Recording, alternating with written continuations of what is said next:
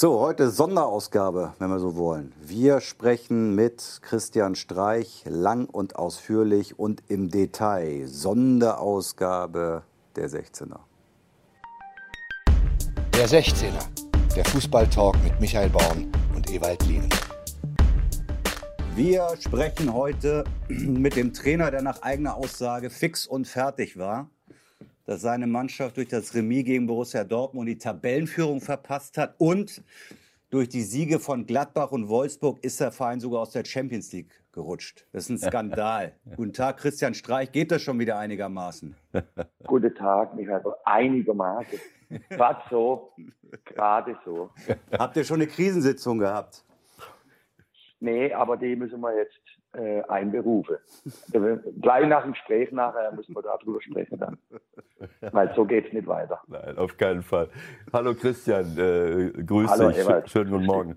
Ja, also du hast, wenn ich dich entnehme deinen Worten, dass du äh, noch keinen Anruf eines Journalisten heute Morgen bekommen hast, um ein Fazit der bisherigen Bundesliga-Saison zu ziehen. nee, nee, noch nicht. Aber ich bin nicht immer am Handy, weißt Vielleicht äh, habe ich es schon probiert. Aber mal im Ernst, jetzt läuft ja wirklich äh, super für euch. Das, das hat jetzt auch äh, Jogi Löw mitbekommen, der auch im Stadion war. Nach Luca Waldschmidt jetzt auch äh, Robin Koch für die Nationalmannschaft nominiert. Wie läuft denn sowas eigentlich ab? Kriegst du da einen Anruf von dem oder, oder gibt es da irgendeine formelle Anfrage? Klar.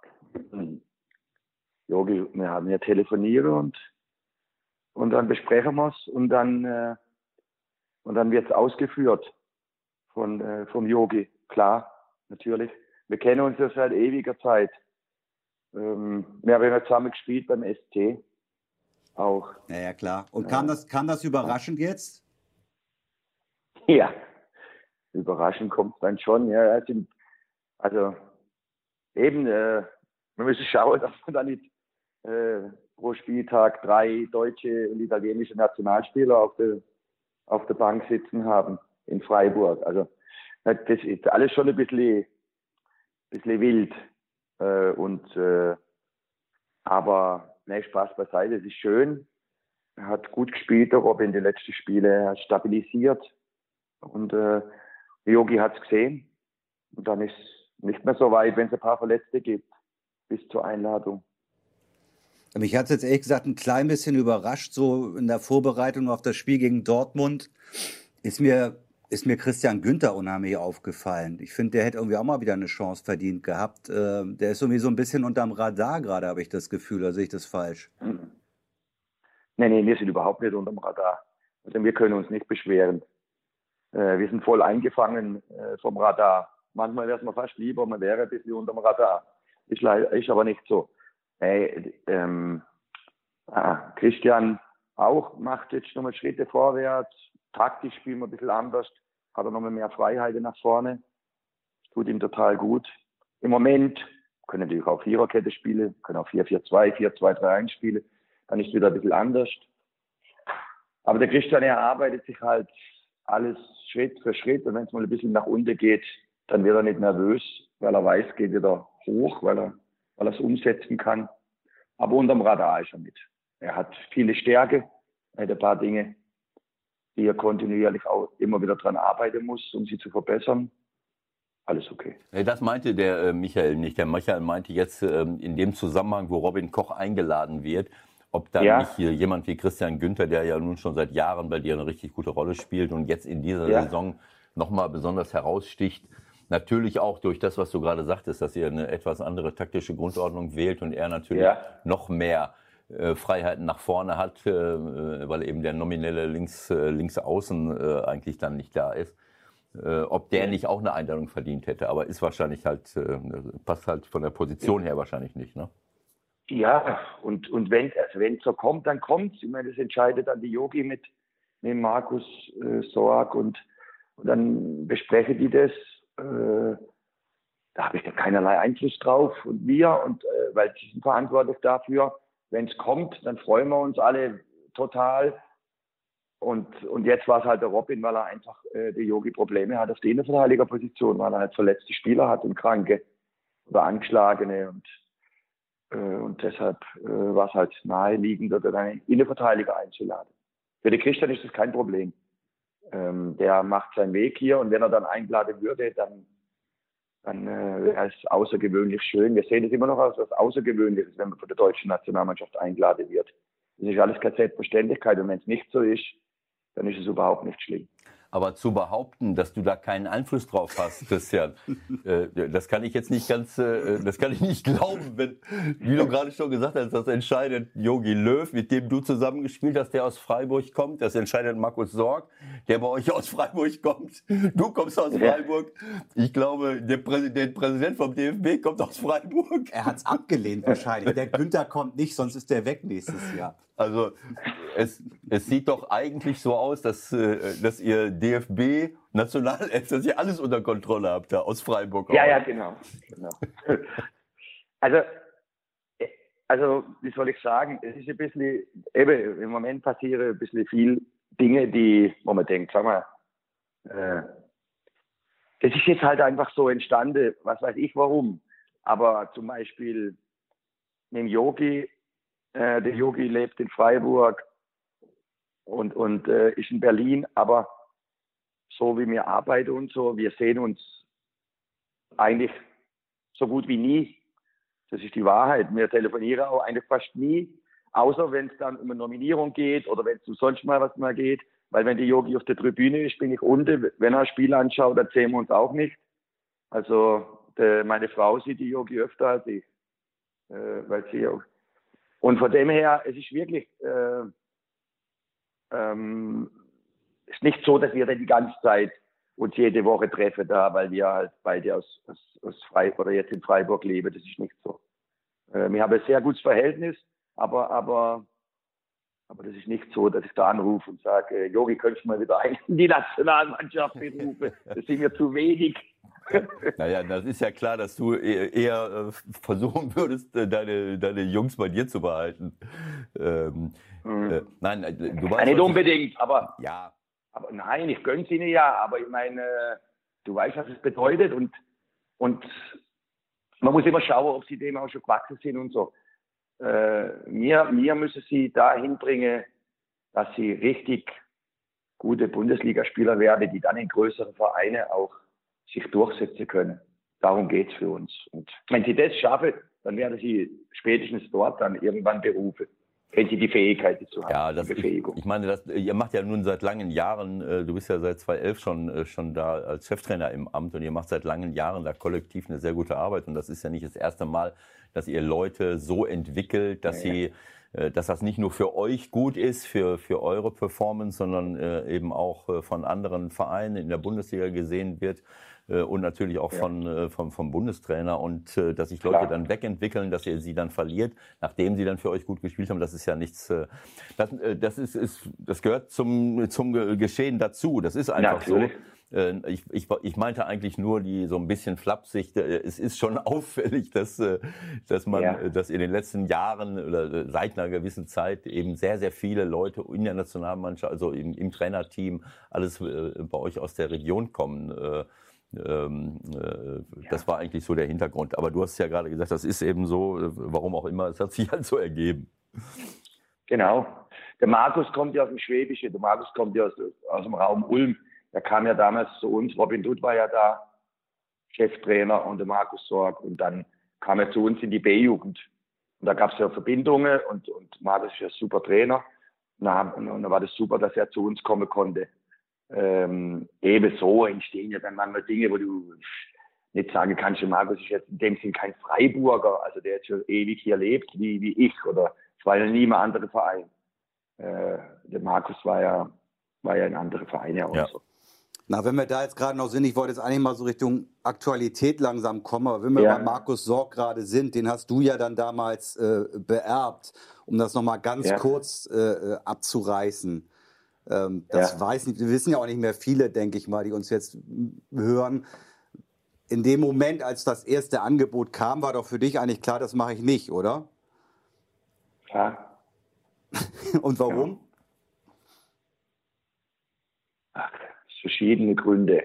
Erstens hatte ich äh, Angst, oder, oder großer Respekt, aber na, nicht Angst, aber schon ziemlich großer Respekt vor der Aufgabe. Ich habe gedacht, wenn, äh, wenn das nicht funktioniert, dann war ich Co-Trainer bei Markus und offensichtlich nicht gut genug. Äh, sonst wären wir nicht in die Situation gekommen, aber es war natürlich auch schwierig von der Mannschaft her zu dem Zeitpunkt. Es war manche Dinge ein bisschen drüber.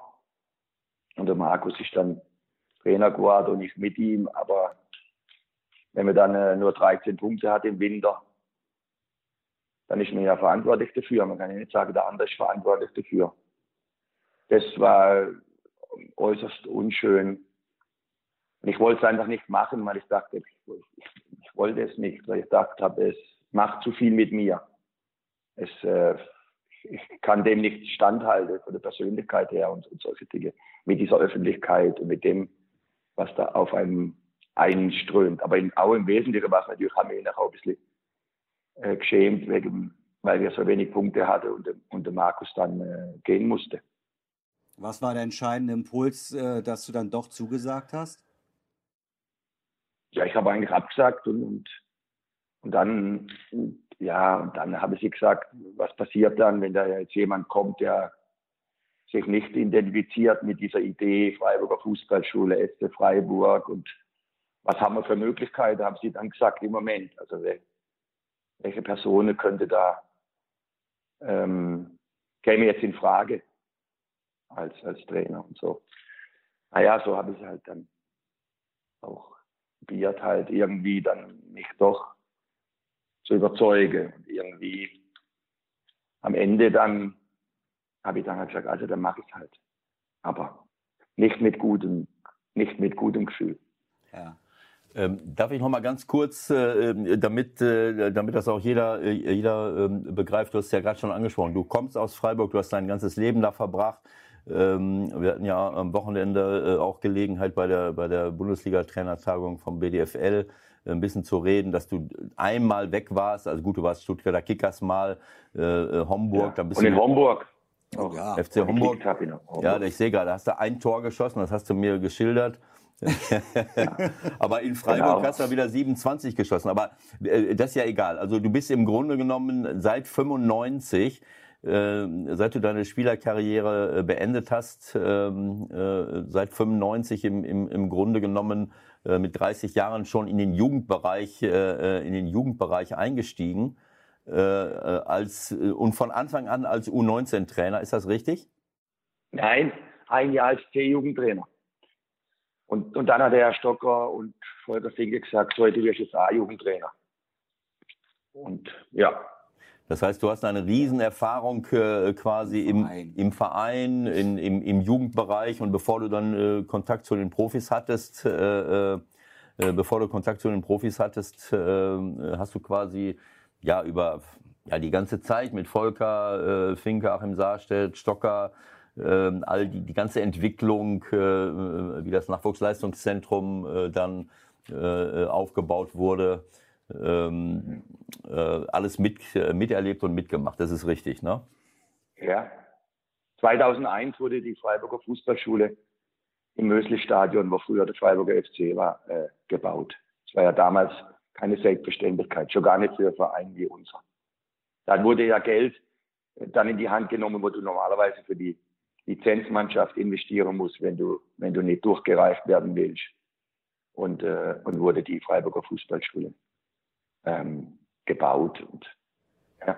Ich habe mir nochmal die ein oder andere Aufstellung auch angeguckt von den, von den U19-Mannschaften von damals. Was ja schon auffällt, ist, äh, bei euch sind doch relativ viele durchgekommen. Ne? Wenn man ja. das mit anderen Vereinen vergleicht, ein Schwolo, ein Ginter, ein Günther, die waren alle schon oh, dabei. Wie, was ist da das Besondere, ja. dass sie es geschafft haben?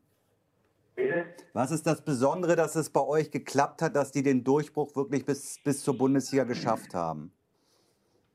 Weil vom Talent also her wird es wahrscheinlich bei anderen Vereinen auch viele geben. Dieser Standort ist, wir sind ein bisschen am Rande der Republik. Ein bisschen. Und das äh, ist nicht so schlecht. Äh, wir sind nicht so umgebe von, von so einem Hype in der Fußball. Ähm, das ist schön einerseits im Fußball, aber andererseits ist es drüber. es wird zu wichtig genommen, es wird eigentlich viel zu viel darüber berichtet, wenn man ehrlich ist. Es, äh, und das ist, das ist hier nicht so in Freiburg. Äh, das ist eine. Und das andere ist, mh, hm, klar, wir haben dann Fußball wir auch. Äh, wir lieben auch Fußball. Wir haben sehr gut geschaut mit Pädagogen. Wir haben dann zwei Pädagogen zum Beispiel eingestellt gehabt. Da gab es große Vereine, die hatten einen halben Pädagoge eingestellt und habe, hatte das sechsfache Etat von uns äh, in der Lizenzspielerabteilung. Wir hatten zwei Pädagogen eingestellt. Äh, das, das sieht man schon was von der Haltung und von der Überlegung. Von Anfang an. Und äh, ja, und, und wir haben sehr, also einfach mit, mit den Jungs halt gearbeitet und sicherlich kein Nachteil war, ich habe ja auch mal als Profi gespielt, aber ich habe es nicht geschafft. Und ich weiß, warum ich es nicht geschafft habe. Das waren nicht nur genetische Gründe, weil ich zu langsam war, sondern es waren auch andere Gründe. Und wenn man das mal erlebt hat, ist es gar nicht so schlecht, weil dann kann man dann bei, den, bei den Jungen drauf schauen. Und wenn die dann irgendwie auf dem Weg sind, wo ich war, dann kann man sagen, so jetzt müssen wir mal abbiegen, jetzt schlagen wir einen anderen Weg ein. Ähm, also ich hatte einfach eine gewisse Erfahrung ich hab, und was ich total gern gemacht habe, war mit, mit Jugendlichen äh, zu arbeiten und, und, und wir alle dort. Wir haben da zusammen angefangen in der Fußballschule und es ist immer toll, wenn du was zusammen neu anfangen kannst. Wir waren, waren wild irgendwie, wir, waren, wir haben die ganze Zeit Barcelona-Videos angeschaut, ich habe die ganze Zeit Sache gesehen von Iniesta, Iniesta Xavi und das ganze Zeugs Puyol, wir haben alle, wir haben gemacht, wie die Verrückte, äh, ähm, miteinander, mit den Jungs. Ich hatte manchmal Videositzungen, die gingen am Montag zwei Stunden lang. Ja, da ist natürlich nichts mehr angekommen. Nach 20 Minuten war ich Ende, aber ist egal. War in der Arbeitsethos, habe ich, habe ich gemerkt, sie waren dann müde am anderen Morgen in der Schule, leider. Das war natürlich pädagogisch falsch, aber für den Fußball war nicht alles falsch. Also wir waren echt so unterwegs. Und die Jungs sind voll mitgegangen. Ich fand das irgendwie cool. Eine Nachfrage bitte noch zu dem äh, Thema, wenn du sagst, äh, bei mir hat vielleicht auch was gefehlt. Das habe ich so noch nirgendwo gelesen, ehrlich gesagt. Also ich habe von diesem Trainer Cencic gelesen. Äh, genau. Cendic, ja, Slobodan Cendic. Cendic. Cendic. Ja, okay. Äh, geh nach Hause studieren. Äh, ja. Bundesliga kannst du nicht, bist zu langsam und hast zu dünne Beine. Was hat denn noch gefehlt? Ja, nein, was Geld hat im Wesentlichen war, ich hatte kein Abitur, ich konnte gar nicht studieren. Nee, ich meine jetzt, Fußball, ich mein jetzt fußballerisch, wenn du sagst, irgendwie, es hat mir auch anderes gefehlt. Nein, fußballerisch nicht, von anderen Dingen. Ich war gar nicht so schlecht. Also wenn das Tempo nicht so hoch war, ich habe ja auch mein Leben lang die ganze Zeit kicken, aber nichts anderes gemacht früher als kicken. Der Ball konnte ich ausstoppen und ein bisschen Strategie hatte ich auch. Muss, muss ja haben, wenn du langsam bist. Das ist ja dann das Gute, das hilft dir ja dann später auch in manche Dinge auch als Trainer. Weil ich immer da die ganze Zeit überlegen muss, wie kann ich jetzt das verhindern, wie komme ich jetzt da hin? Weil eigentlich schaffe ich es ja nicht mit dem Ball, muss halt vorher schon dort stehen, zwei Schritte weiter drüber oder so. So, das hat gefehlt und dann habe andere Sachen auch noch, auch noch gefehlt. Irgendwie, klar, viele Sachen interessiert, was sehr an Fußball interessiert, aber auch an andere Dinge. Vielleicht war ich manchmal nicht diszipliniert genug. Äh, einige Dinge einfach, äh, die gefehlt haben. Aber eben, ich habe dann zum äh, Slowak, also zum, zum Herrn Zendic gesagt, Trainer, ich kann nicht nach Freiburg gehen äh, zu studieren. Ich habe kein Abitur. Aber das, dann, hast, das hast du ja nachgeholt. Dann ich nach, ja? ja, dann habe ich es nachgemacht. Also der Tipp war gut, der Hinweis. Aber ich meine, das zeigt ja schon eher eine große Disziplin, wenn man das Abitur nachholt. Also das machen jetzt, glaube ich, auch nicht so. Nee, war nicht, keine Disziplin. Mm -mm. Ja, wir haben BAföG kriegt damals, wenn du der zweite Bildungsweg machst, hast du sogar geschenkt gekriegt, eine super Einrichtung und hatte ja kein, hat ja kein Geld groß, ich hatte nichts verdient als Profi, weil habe total wenig verdient, weil ich musste froh sein, dass ich überhaupt irgendwo mitkriegen darf als Profi. Also das sagt, das ist so, das war so. Äh, und, äh, und dann, dann äh, war das toll, weil das waren alles Leute am zweiten Bildungsweg. Das war Kolbing-Kolleg in Freiburg. Es war Ganztagesschule. Und die Leute waren hoch motiviert kam aus allen möglichen Bereichen und wollte, wollte Abi machen und dann studieren. Es war super. Aber all das, was du da jetzt äh, erzählst, und wir haben ja auch am Wochenende schöne Gespräche gehabt ähm, äh, bei, der, bei der Trainertagung, äh, das zeigt mir doch auch, ähm, oder ich, ich formuliere es mal als Frage, ist das, äh, ist das nicht auch ein großer, ein großer Vorteil, den du, den du hast, äh, wenn in dem Moment, wenn du dich mit Jugendlichen beschäftigst, wenn du Trainer wirst?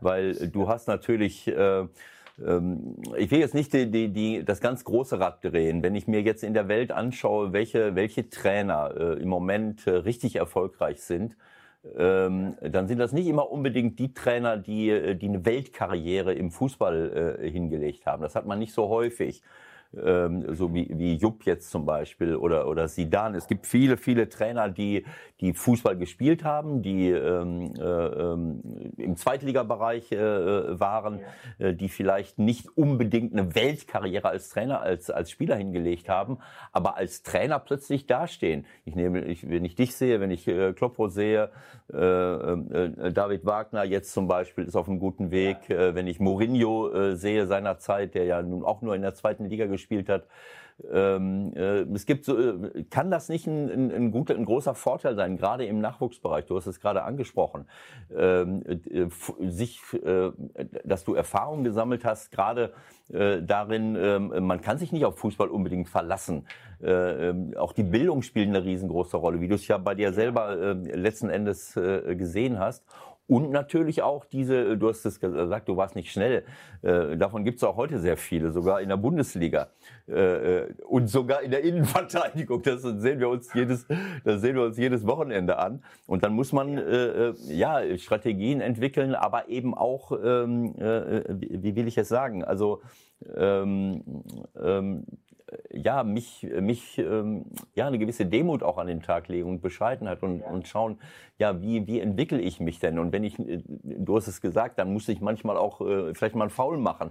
Äh, also dieser, dieser Grell, dieser Biss, sich, äh, sich dann eben auch äh, äh, nicht nur auf das Talent verlassen zu können, sondern sich auch durchzusetzen. Das sind ja alles Dinge, die du, die du mitgebracht hast. Kann das sein, dass das für eine Trainerkarriere nicht gerade hinderlich ist? Genau, finde ich schon, wie du sagst auch die, also es ist ja sind immer spezifische Wege. Äh, mit David Wagner habe ich jetzt das erste Mal gesprochen, wo wir zusammen am Trainertagung waren, wir alle zusammen. Das erste Mal eine halbe Stunde gesprochen und es ist schon hochinteressant, woher die Leute kommen und was sie für Wege gemacht haben. Und die gerade Wege sind es dann natürlich nicht. Gut, muss ich mal sagen, was ist schon ein gerade Weg, gibt es das. Äh, aber ich bin zum Beispiel auch ähm, diese Neugierde, wo du hast, äh, ich bin zum Beispiel gereist immer in der Zeit, wo wir hatten. Wir hatten ja nicht so viel. Aber ich bin immer gereist. Äh, das ging damals noch. Ich habe den Rucksack angezogen. Schlobo hat zwar gesagt, ich, ich soll das nicht machen und so. Ich soll lieber er hat wirklich damals wirklich gesagt, ich soll mit meiner Familie nach Mallorca an, an den Strand liegen und ein Hotel buchen. Das hat er zu mir gesagt. Das, da habe ich gesagt. War der daran beteiligt an dem ja, Hotel oder was? Er hat gewusst halt, dass ich reise. Er hat gesagt, wir haben ein Problem. Ich bin dann nach Mexiko gereist und so. Und dann hat er mich gefragt, wie? Und hat er gesagt, ja, mit dem Rucksack. Ich habe gedacht, du findest das vielleicht auch cool, wenn ich das sage. Und dann mit Bus und ich habe ja nichts gebucht gehabt und so. Und dann halt einfach in Pension übernachtet. Und das fand er dann auch nicht so lustig. Einerseits. Andererseits, andererseits war es auch, auch okay. Und für mich war es gut. Für mich war es brutal gut, weil ich ähm, ich habe gelernt, dass man von einer Seite etwas betrachten kann. Und dann bin ich irgendwo hingekommen nach Asien oder nach Indonesien oder und habe Menschen kennengelernt, die haben es genau von der anderen Seite betrachtet. Und ich habe gedacht, das ist unmöglich, das kann man gar nicht. Aber es war völlig einfach. Und ich habe sie dann gefragt, warum, wie, wie das geht, und haben sie mir es erklärt. Was ich damit sagen will, ist, es gibt keine Wahrheit. Das ist ja klar. Und wenn du mit anderen Menschen aus unterschiedlichste äh, Herkunft, aus unterschiedlichste Erfahrungen, andere Sprache, andere Kultur, anders und so weiter. Wenn du mit denen Menschen äh, neugierig bist auf diese Menschen, dann sagen sie dir alles, was sie wissen. Und das ist, äh, das ist, das ist groß, das ist das Leben, das ist eigentlich das Schönste und, und das habe ich erfahren dürfen. Ich war da offen, ich hatte keine Angst. Ist das, Aber nichts, ist das, keine Angst. Ist das eine Sache, die du jetzt vermisst, dass du solche Sachen im Grunde frei nicht mehr machen kannst? Es sei denn, keine Ahnung, irgendwo ich kann's. im allerletzten... Ich kann's. Ja? Ja, ich, ja, ich habe nicht viel Zeit, aber wenn ich jetzt mal mit, ich kann, ist total einfach, schieß, da kommt wieder. Wir leben doch an der Grenze hier. Ich, ich, ich fahre nächste Woche in der Elsass, jetzt am Wochenende gehen wir zwei Tage wandern. Äh, da kennt mich einer. Bei mir ist dann schon so, wenn ich im Elsass bin, denke ich, jetzt könnte mal irgendeiner kommen und sagen, können wir mal ein Foto machen. aber, aber, aber nicht auf dem Gipfel der Vogesen wahrscheinlich, oder? nee, aber im Ernst, das ist das Schöne hier. Ich, du gehst rüber, ich, das geht, aber was ich vermisse, was ich total vermisse, ist die, ah, was heißt vermisst? Man kann nicht alles haben. Aber ähm, dass ich jetzt einfach sagen kann, ich gehe jetzt drei oder vier Wochen aufs Fahrrad und fahre nach, was weißt du nicht wohin. Oder ähm, sowas. Ähm, aber ich war jetzt auch im Urlaub, jetzt waren wir lange im Urlaub mit meiner, mit meiner Frau und ne, unserem Kind und wir waren an einem tollen Ort und wir waren auch, wir mussten nicht ins Hotel gehen und nicht, sondern wir durften wieder Menschen begegnen, die, die wir nicht gekannt haben, aber die aus einem ganz anderen Kulturkreis kamen. Welcher Kontinent also, darf man das erfahren? Bitte? Welcher Kontinent darf man das erfahren? Ähm, das war irgendwo im Pazifik. Ah, okay. Aber ähm, äh, Christian, äh, was du gerade schilderst, ich, ähm, ich ähm, äh, habe immer wieder Spielern äh, ähm, in ihrer Vita geraten, auch mal äh, ein paar Jahre im Ausland äh, zu spielen oder zu leben. Das, was du jetzt schilderst, ist im Grunde genommen, dass du dir diese Erfahrung, die, die, die für mich unbezahlbar ist, dass du dir diese Erfahrung selber geholt hast, indem du gereist bist, indem du äh, ohne, ohne Angst, äh, mit Neugier, mit Interesse äh, äh, dich in andere Länder begeben hast und, ähm, äh, und äh, ja, was, was dich sicherlich auch mitgeformt hat, weil du, äh, weil ich denke, dass man damit einfach eine andere Perspektive bekommt. Das habe ich äh, versucht, Spielern immer zu äh, sagen. Meine eigenen Kinder äh, sind teilweise auch mit gewesen, wenn wir, äh, wenn wir in Teneriffa gelebt haben. Und du merkst einfach, dass das für Menschen, äh, du bekommst eine andere Perspektive. Wenn du das dein ganzes Leben in Deutschland lebst äh, und jeder erzählt dir, der Rest ist das Ausland. Das finde ich immer so lustig. Ausland, dann sage ich immer, ach, Ausland. Äh, äh, Ausland ist quasi die ganze Welt ist Ausland. Also, äh, ja, klar, ja, du bist immer ein Fremder. Wenn du, ja, ja es gibt immer Fremd, Fremdheit, gibt es immer. Auch mit sich selber. Also bei mir auf jeden Fall schon. Aber ich finde das sehr schön, dass du das gemacht hast, weil ich glaube, dass das, äh, dass das deine Perspektive, dass du eine andere Perspektive bekommst ja. und damit auch ja. andere Möglichkeiten hast, äh, über andere Kulturen, andere Menschen, Sprachen äh, ähm, äh, zu urteilen und, äh, und dir auch ein ganz anderes Bild von der Welt zu machen. Ja, um die Spieler zu verstehen. Es geht ja wieder darum, äh, die Spieler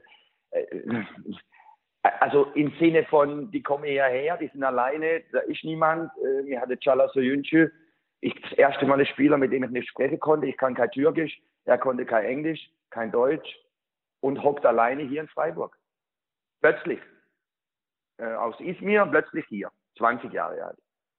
Ja, was bedeutet das? Dann, äh, dann spielt er zweimal nicht so gut, dann ist irgendwas, dann sagen sie, ah, der, der ist unselbstständig und sonst irgendwas ja soll mal jemand mit 20 Jahren und der die Sprache nicht kann und kein Englisch kann, nach Izmir gehen. Mal umgedreht. Und soll man dort leben und soll man zurechtkommen. Wie muss es machen mit dem Müll? Wie muss es machen mit, dem, äh, mit der Anmeldung und so? Also, so, nicht immer so schnell geurteilt. Und, äh, und das lernst du dadurch. Aber ich habe zum Beispiel nie im Ausland gelebt. Äh, das habe ich nicht gemacht. Ich habe mich offensichtlich nicht getraut oder das habe ich nicht gemacht. Ich habe nicht so Erfahrung gemacht wie du. Lange nicht. Aber was ich auch versucht habe, war, oder besser gesagt, ich habe wahnsinnig gern gelesen, immer schon. Das war bei uns Kultur in unserem Elternhaus. Es war selbstverständlich, dass man liest.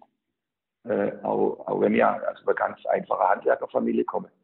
Und, und ich habe gelesen. Und wenn du schon nicht raus kannst in die Welt, dann musst du probieren, gleich ein bisschen reinholen.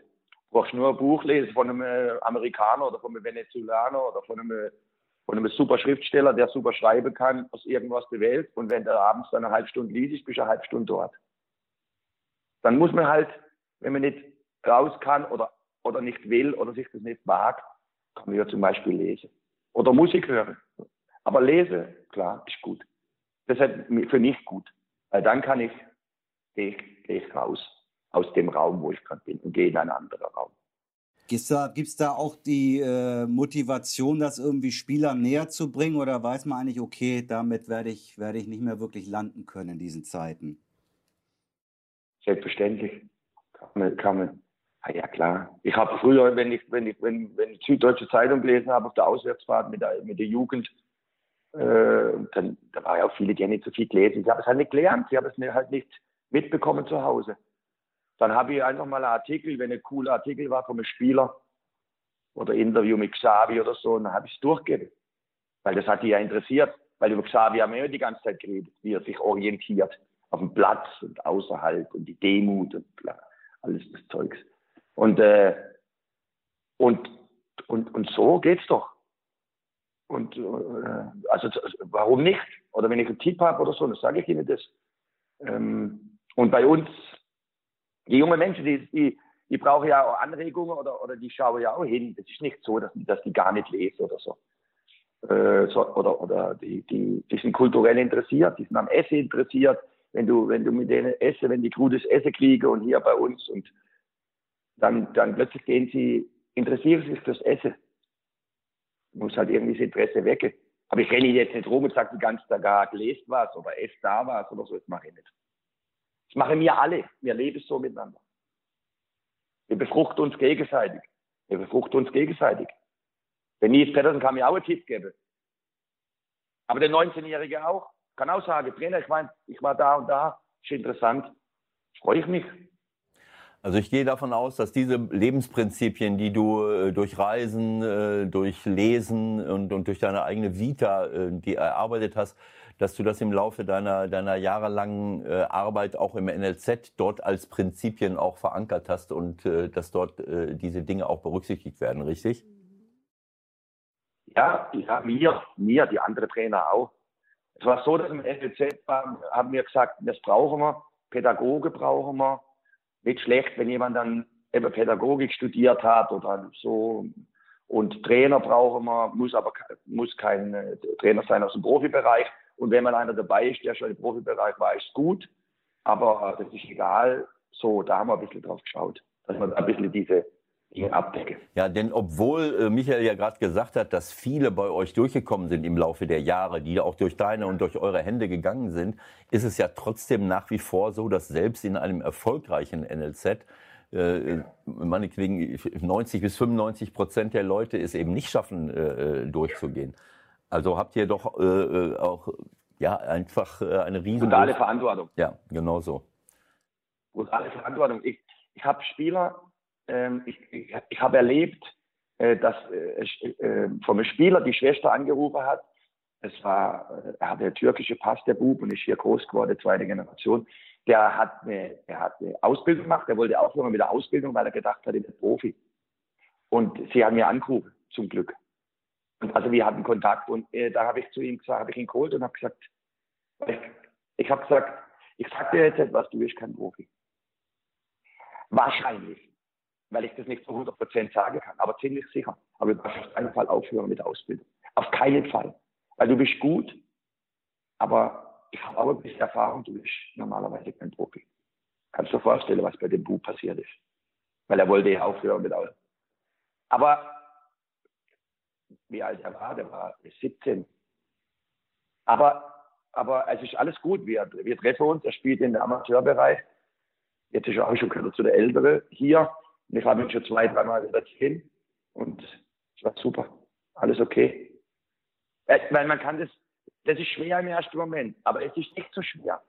Weil, wenn jemand das ehrlich sagt und meint es nicht böse, dem anderen gegenüber, und er vermittelt es, dann ist es im Moment schwer, aber zwei Tage später nicht mehr so. Das ist ja, äh, wenn ich das eben sagen darf, äh, Christian, wir haben ja öfters Kontakt und sprechen schon mal äh, und dann höre ich raus, dass du diese Art von Ehrlichkeit, Offenheit auch deinen Profispielern gegenüber an den Tag legst, was, was Startelf-Einsätze angeht, was Rückmeldungen angeht. Äh, und ähm, ja, also ich äh, ähm, dieses Herumreden, ich glaube, dass das der größte, äh, das größte Problem oder eines der großen Probleme von Trainern äh, äh, ist, dass sie äh, dass sie dann Probleme in der Beziehung zu Spielern bekommen. Denn äh, eine, eine Wahrheit, die du die, die, die du einfach für richtig hältst, damit nicht herauszurücken, äh, belastet eine Beziehung aus meiner Sicht viel, viel mehr, als wenn du ganz offen und ehrlich sagst, pass auf, da stehst du jetzt. Das ist meine Meinung, weil die Spieler es sowieso spüren und merken. Ähm, Darf ich da ganz kurz äh, einhaken, weil das war ziemlich interessant auf der Pressekonferenz am Samstag. Äh, Stichwort 90 Sekunden Gespräch mit Nils Petersen. Du spielst nicht. Äh, ist das eine Sache, die unangenehm ist oder ist das genau halt so, äh, muss ich machen? Also ich habe das 90-Sekunden-Gespräch, ich würde es jetzt gar nicht mehr sagen, weil das ist so, ich habe mit Nils schon ganz, wir hatten schon ganz lange Gespräche, komplizierte Gespräche.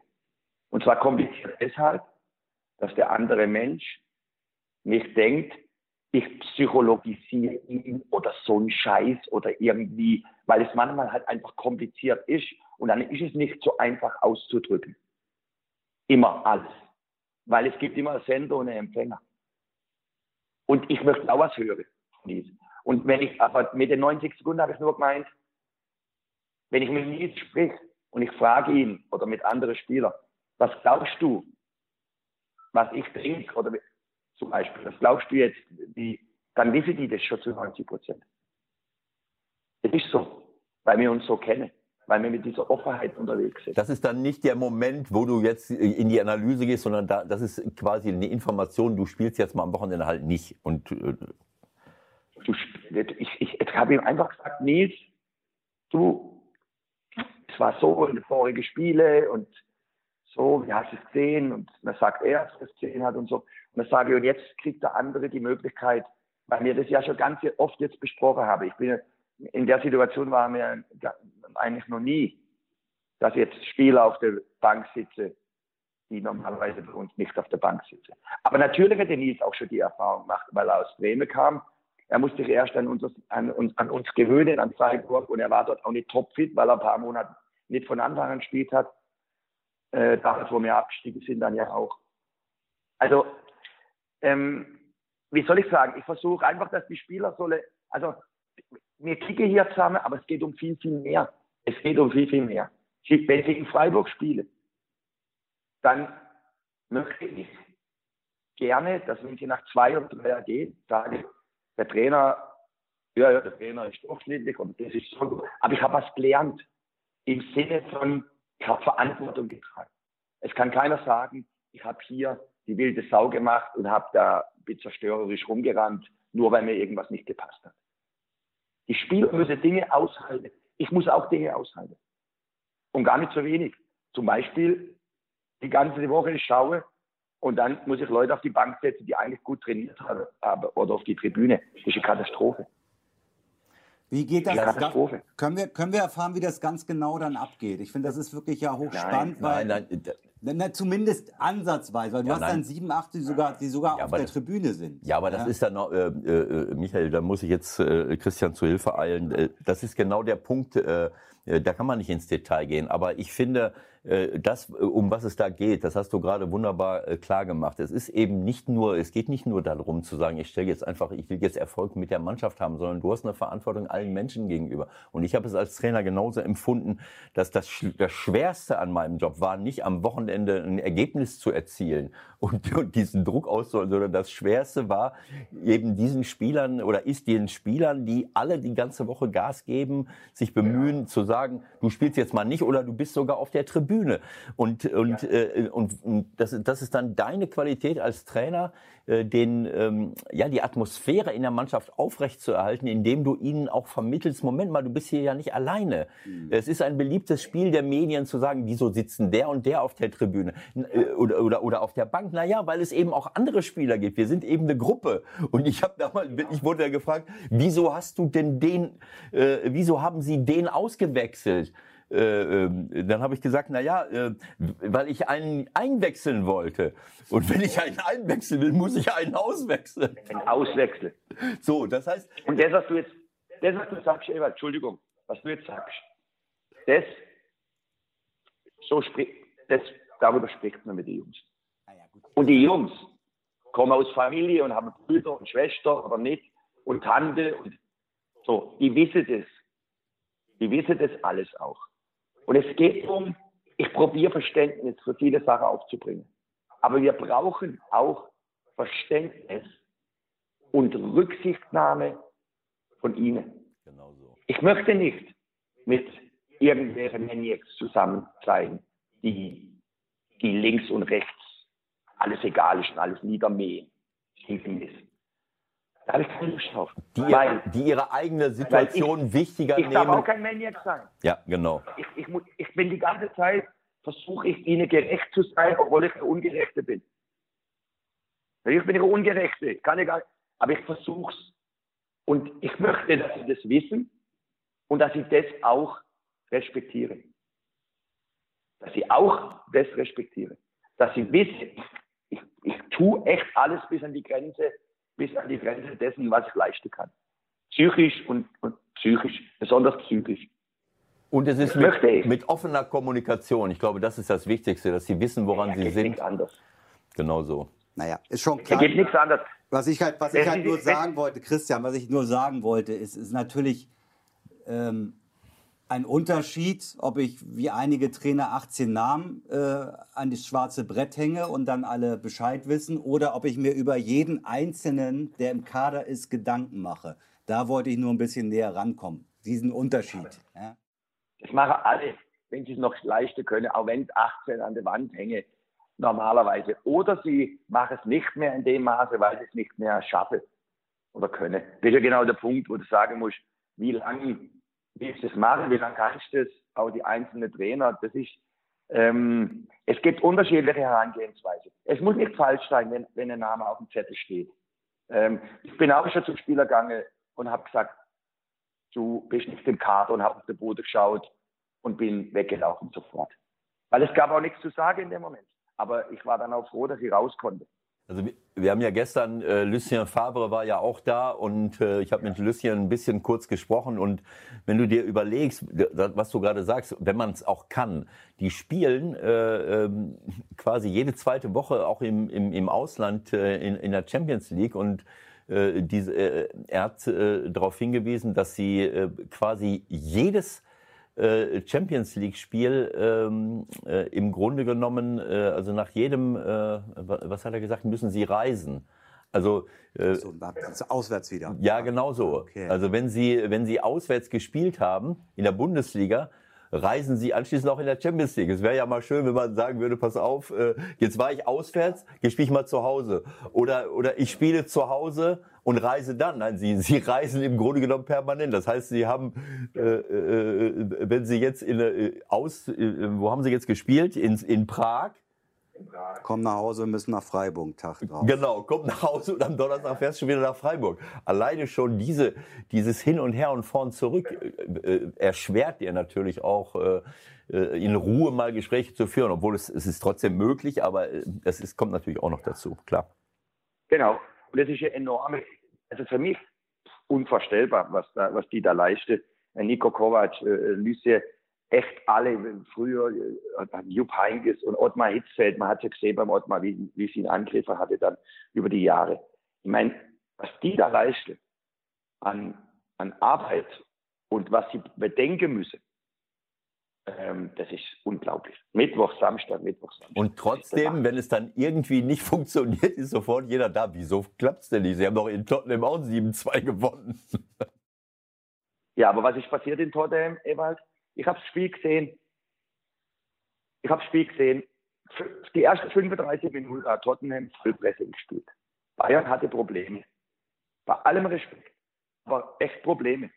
1-0 kann es 2-0 kommen. Dann Bayern mit dieser unglaublichen Qualität und, und, und, und aber dann sogar, dann, ja, jeder Schuss dann am Ende war drin. 7-2. Was ist die Rückmeldung? Medial. Sensationell, neue Ära, super hyper, super Ding. Ich habe gedacht. Und stimmt gar nicht, okay. meinst du? Nein, es hat nicht gestimmt. Nein, es hat nicht gestimmt. Dann habe ich gesagt, bin ich gespannt, wie es aussieht in der Bundesliga. Jetzt, wo sie gegen Hoffenheim verlieren, war plötzlich das Spiel gegen, in der Wahrnehmung gegen Tottenham eine Ausnahme. Eine Ausnahme von dem, was nicht läuft. Das ist Wahnsinn. Es wird nicht, die haben doch alle haben die erste Halbzeit gesehen, Tottenham in der ersten Halbzeit eigentlich besser war als Bayern. Weil Tottenham super war und gepresst hat. Das interessiert nicht. Es geht nur um die Schlagzeile. Das ist scheiße. Ist so, leider Gottes. Deswegen versuchen wir ja eine Gegenöffentlichkeit herzustellen. Auch das, ja. aber wir versuchen auch vielleicht hier und da nochmal was rauszufinden, was wir so noch nicht gehört haben. Ich war jetzt glücklicherweise, ich bin echt froh drüber gewesen, mal wieder in dem Stadion gewesen zu sein. Vielleicht dazu mal ganz kurz. Äh, es ist ja die letzte Saison im Schwarzwaldstadion. Ich finde es ehrlich gesagt ja. super, super bedauerlich, weil dieses Stadion lebt und wenn man den Entwurf vom neuen Stadion sieht, das könnte halt überall stehen sozusagen. Ihr werdet sicherlich versuchen, auch was Besonderes draus zu machen, aber vom Gefühl her würdest du sagen, ich könnte ewig im Schwarzwaldstadion spielen? Naja, ist klar. Ist, klar, was soll ich jetzt da sagen? Du warst ja da, hast ja gespürt. Ich will nichts dazu sagen.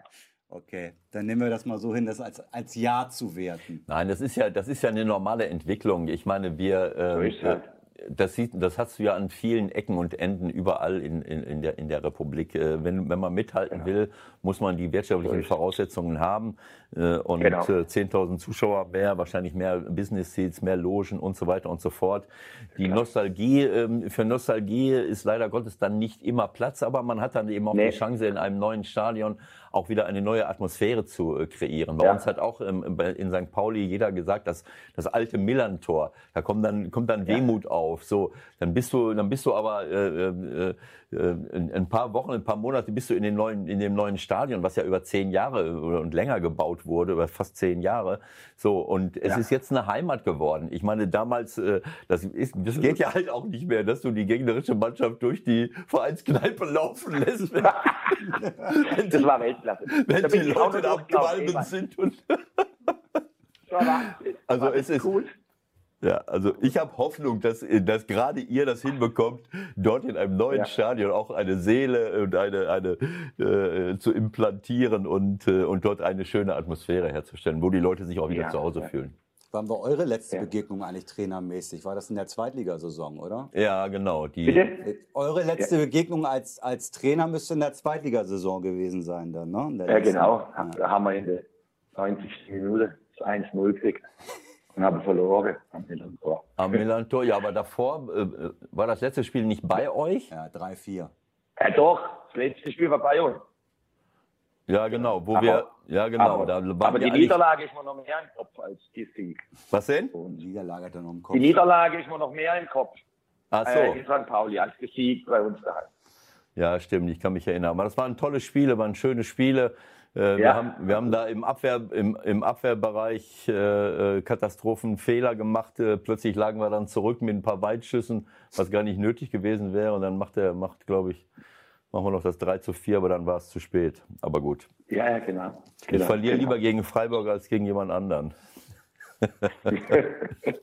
Darf ich noch mal ein, zwei Sachen zum Samstag erfragen? Also, das, ja. das ging los. Ähm, mit einem, ich sag mal, leicht aufgescheuchten Lucien Favre, der bei uns äh, alle taktischen Formationen bei Sky durchdekliniert äh, hat, die es so gibt, weil der Spieler Kübler drin war. Und er war der Meinung, ja, jetzt spielen sie 4-4-2, äh, ich weiß nicht, vielleicht 3-4-3, vielleicht 4-4-2.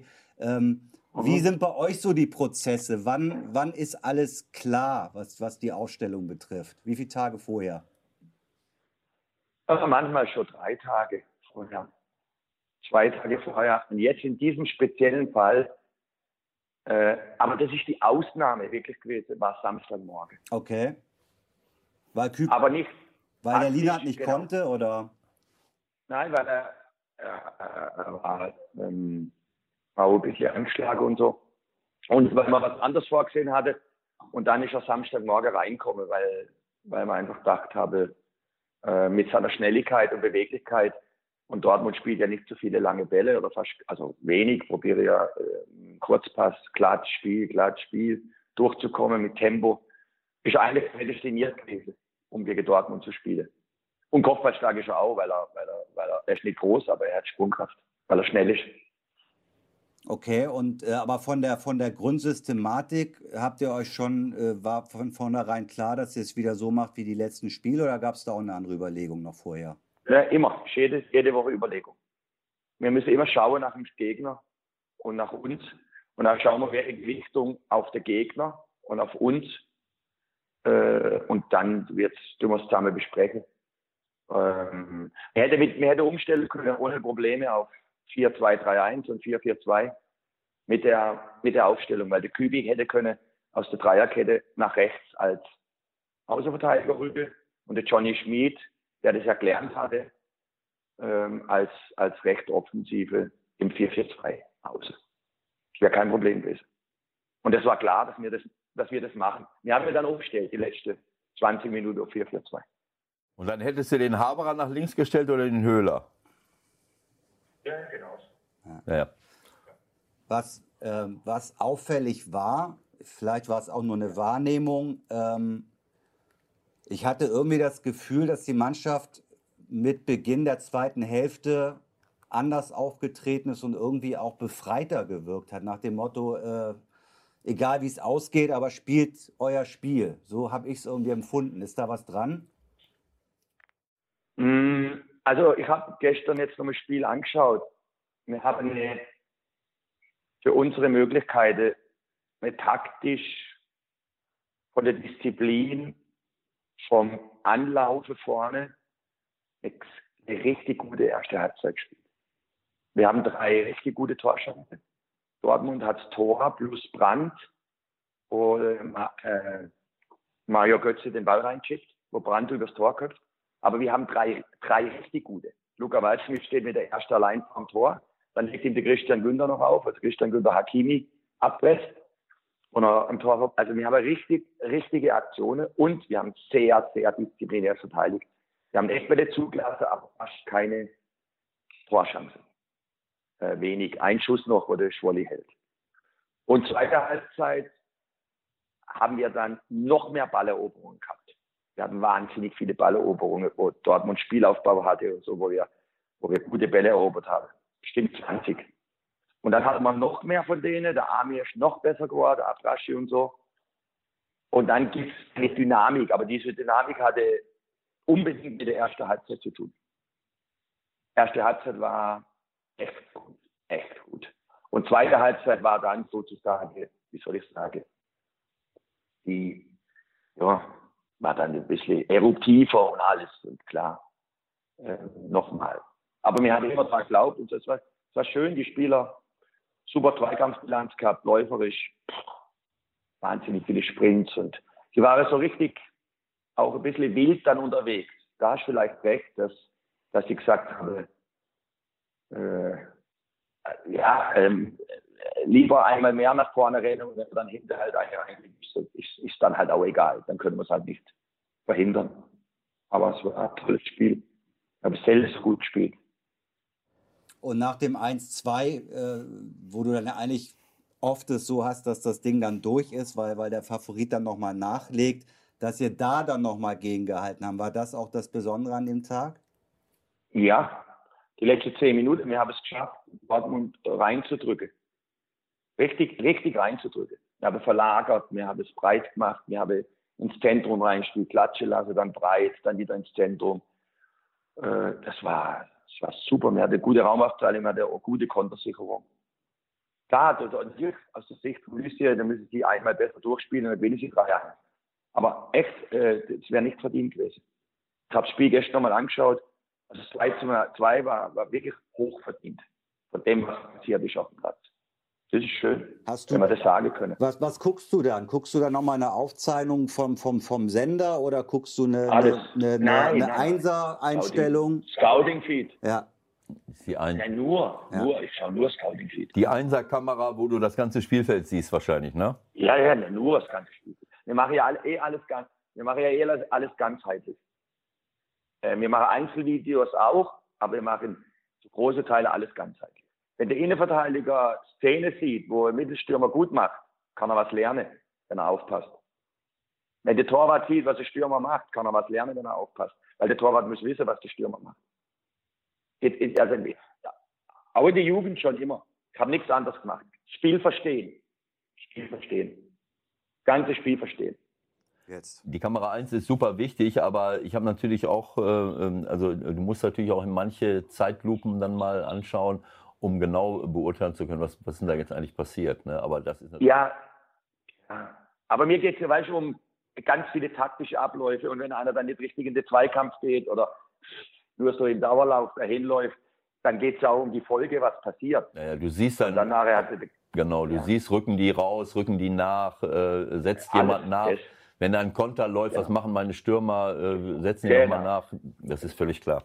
Was, was dann natürlich wegfällt, was dir wahrscheinlich auch entgegenkommt, sind diese ganzen Nahaufnahmen von ausrastenden Trainern, die vielleicht auch mal den einen oder anderen äh, ein bisschen angehen.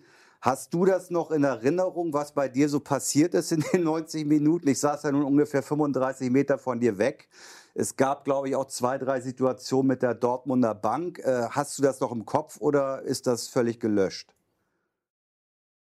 Es gab keine Situationen mit, mit der Bank. Der Michael äh, Zorg hat äh, interveniert beim vierten Offizielle und ich habe interveniert auch beim vierten Offizielle. Okay. Weswegen? Das ist, das, deswegen, Spielsituation. Aber das ist, äh, das ist, also natürlich, du, du, kannst ja nichts machen, die Kameras sind ja da. Was, äh, äh was, was ich mache, was hat der Ding gesagt, der Friedhelm Funkel, ich habe jetzt vom Ewalds Buch geschenkt ähm, vor ihm.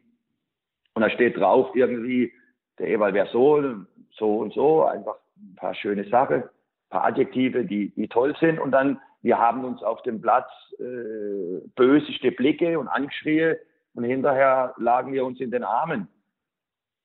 Ähm, ja, ich meine, wo sind wir? Wir sind auf dem Kickplatz. Es geht nicht um Anschreie, aber es geht drum, es geht halt drum, es ist ja auch lebendig. Und äh, natürlich gab es schon Situationen, wo ich nichts sehe, ich schaue es eh nicht an, aber wo ich nichts sehen möchte. Habe auch schon Sachen mein Gesicht gesehen, wo ich gedacht habe, das ist jetzt nicht so gut, wenn es ein junger Mensch sieht, weil es ist ein bisschen zu wild. Oder ich, ich habe mich auch mal schon geschämt ein paar Mal. Aber, ja, aber das ist, ich habe mich auch schon öfters ja mal so entschuldigt habe gesagt, es war zu wild. Ich entschuldige mich, wenn es zu viel ist. Äh, das, ist für, das, das muss man. Man muss sich entschuldigen, weil man, weil man fehlgeleitet ist. Und das bin nicht nur ich. Das sind andere auch. Nein, das ist völlig normal. Du hast eben darauf angespielt, auf dem, auf dem Buchumschlag von meinem Buch, wo, äh, wo der Friedhelm was geschrieben hat, Friedhelm Funkel, ne, dass wir uns bitterböse Blicke zugeworfen haben, aber danach. Ja, ja, und angeschrien hätte er euch und, und nachher, nachher hätte er euch umarmt. So wie es halt, so wie es halt gehört. So ist es, genau so, also in dem Moment.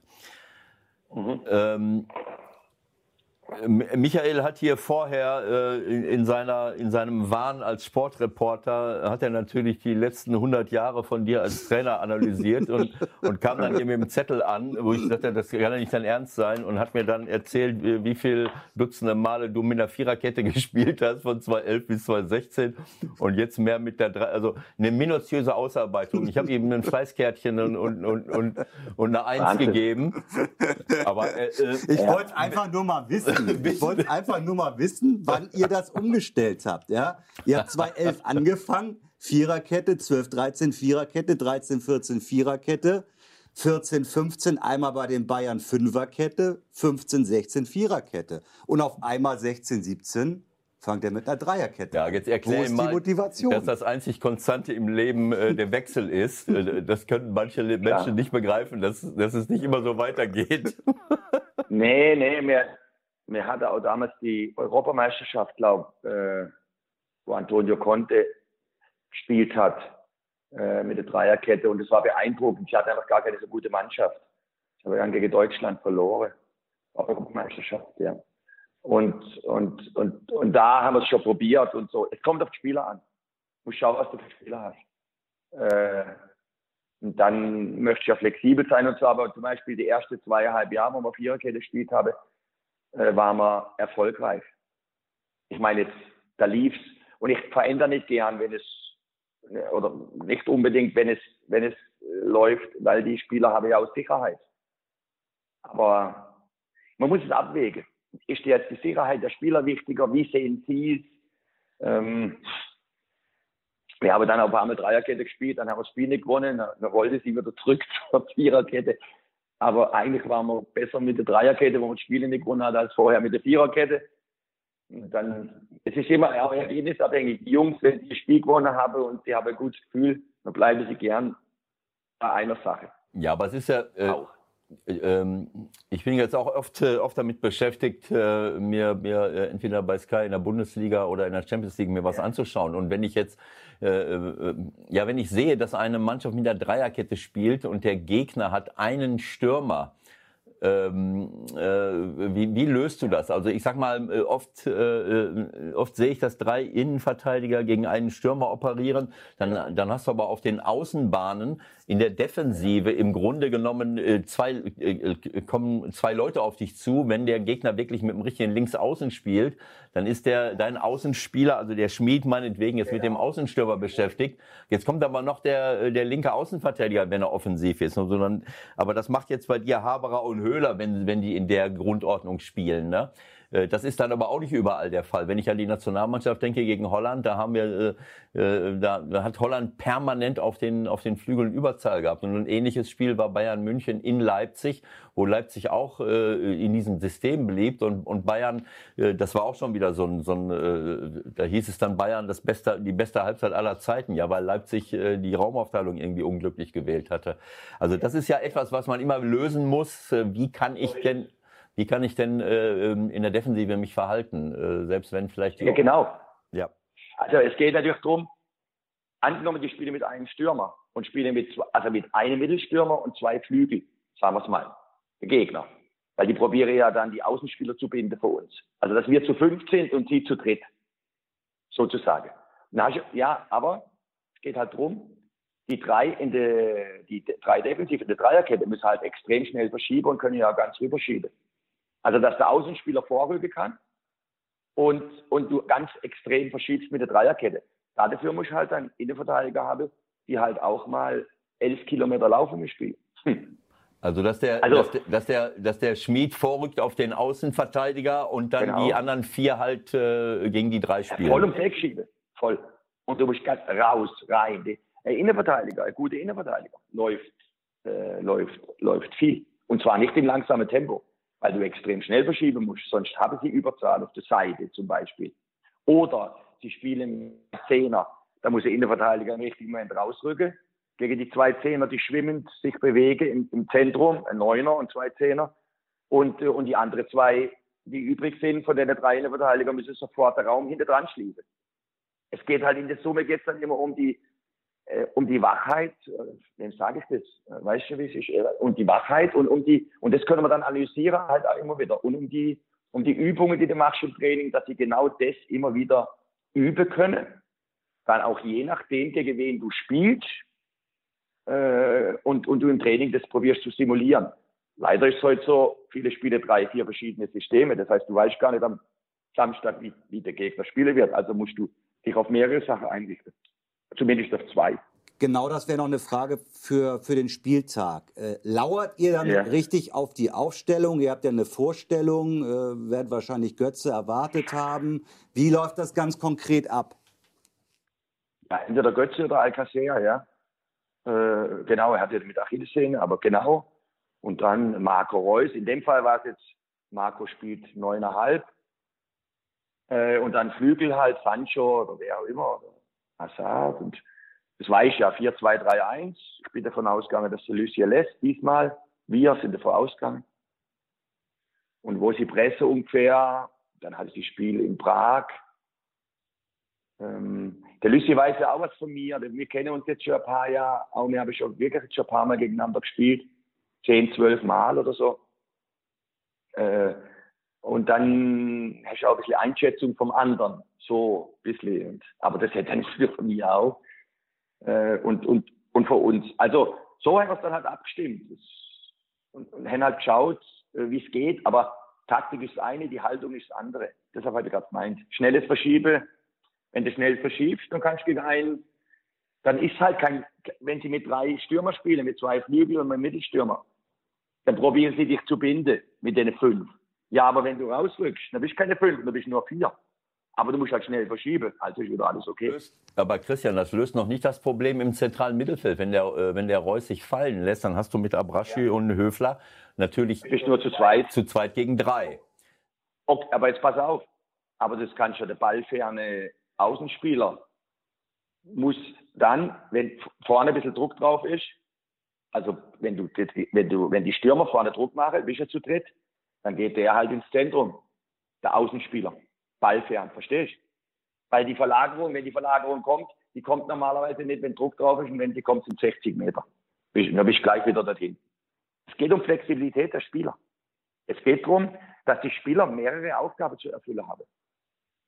Ein, ein Außenspieler ist manchmal ein Mittelfeldspieler, wenn du nur mit zwei Mittelzentrale spielst. Und manchmal ist ein, äh, geht er ins Pressing vorne und ist er wie ein Flügel, der presst. So. Und manchmal ist er ein Viererkette-Spieler, weil einer rausgeht, sein Partner auf der anderen Seite geht er raus, dann schiebt er rein, dann ist er ganz normaler Außenverteidiger in der Viererkette. Also aus der Fünferkette machst du Viererkette. Also all das. So, das, darum geht Der gute Spieler. Video, Video, Video, Trainingsplatz, Trainingsplatz, Trainingsplatz, das, was du an Zeit hast und und dann sieht man, ob jemand sich damit beschäftigt und ob er es umsetzen kann. Am Ende des Tages ist alles möglich. Ich meine, äh, es kommt immer auf die Kom genau, es ist, kommt immer auf die Kompaktheit an. Es kommt darauf an, auf äh, wie flexibel die Spieler sind, dass sie damit umgehen, wie du es dir erarbeitest. Wenn du sagst, wir in dieser Grundordnung äh, sind wir in der Offensive am besten mit einem wie Günther, der die ganze Seite macht. Wir, wir haben vorne drei Leute, die komplett flexibel sind, auch wenn sie nicht am Flügel sind.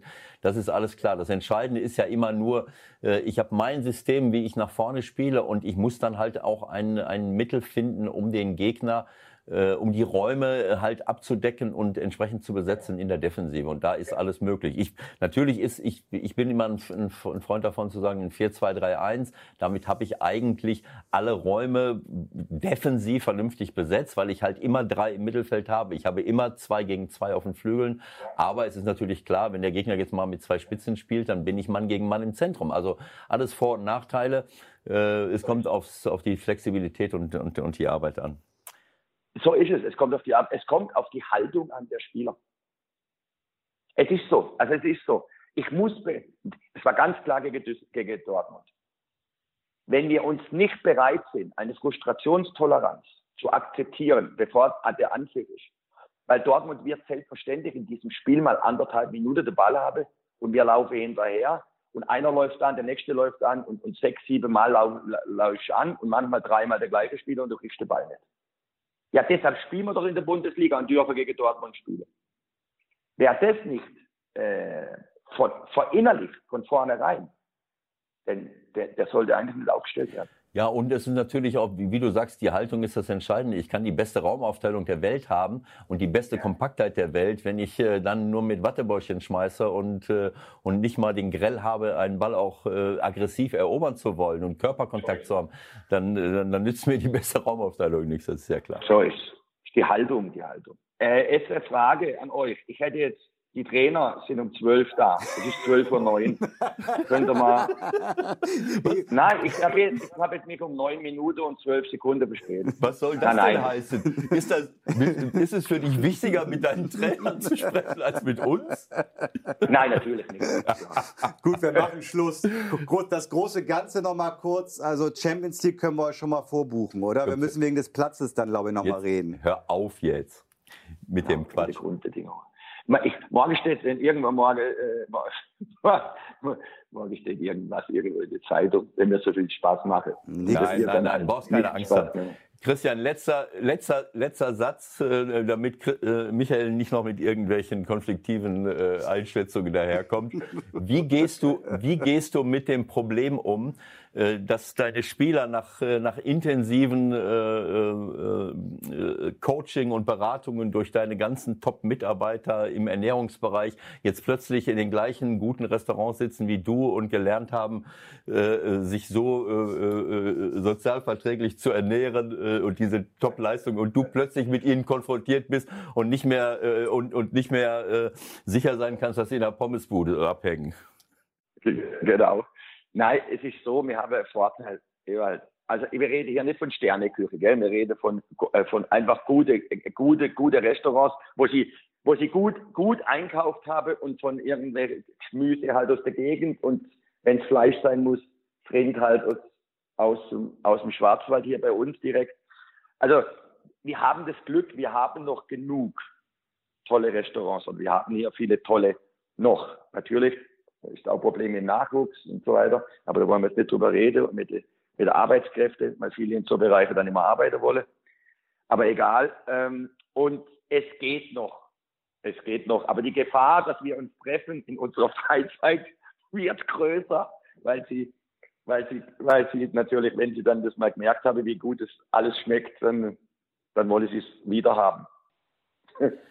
Okay, alles klar. An die Arbeit, müssen wir dann wohl sagen. An, An die, die Arbeit. Arbeit. Vielen Dank, Dank für heute, ja. Christian, herzlichen Dank für die Zeit. Äh, liebe Grüße Dankeschön. an all deine Trainer, die jetzt auf dich warten mussten. Äh, es ist für, dafür, dass die Welt ein bisschen besser wird. Genau. In, in Zukunft vielleicht einfach nur mal fünf Minuten kurz quatschen. Das könnten wir ja auch mal machen. Aber für heute war es super, dass äh, du uns so lange zur Verfügung stand. Ewald, ich wünsche dir alles Gute, sag viele Grüße. Ja. Dank euch. Gell? Ja, danke schön. Alles Gute, Christian. Mach es gut. Bis ciao, dann. Ciao, ciao. Ciao. Ciao, ciao. So, das war der 16er heute. Ein super langes, aber wie ich auch finde, super interessantes Gespräch mit Christian Streich. Da waren wir schon auch ein bisschen stolz, muss ich ehrlich sein. Und ich finde, das hat sich auch bestätigt, dass das äh, ein Erlebnis war für uns, oder?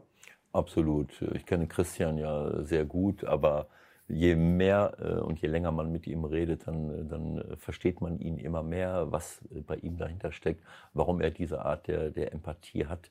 Das ist halt auf eine grundsätzliche Haltung auch, sich für andere Menschen zu interessieren, die Perspektive anderer Nationen, anderer Kulturen einzunehmen, sich verantwortlich zu fühlen für, für seine Spiele, auch im Jugendbereich das ist schon etwas äh, Wunderbares und äh, das kann man sich eigentlich nur wünschen in allen möglichen äh, beruflichen Bereichen und, für, und bei allen Führungsleuten.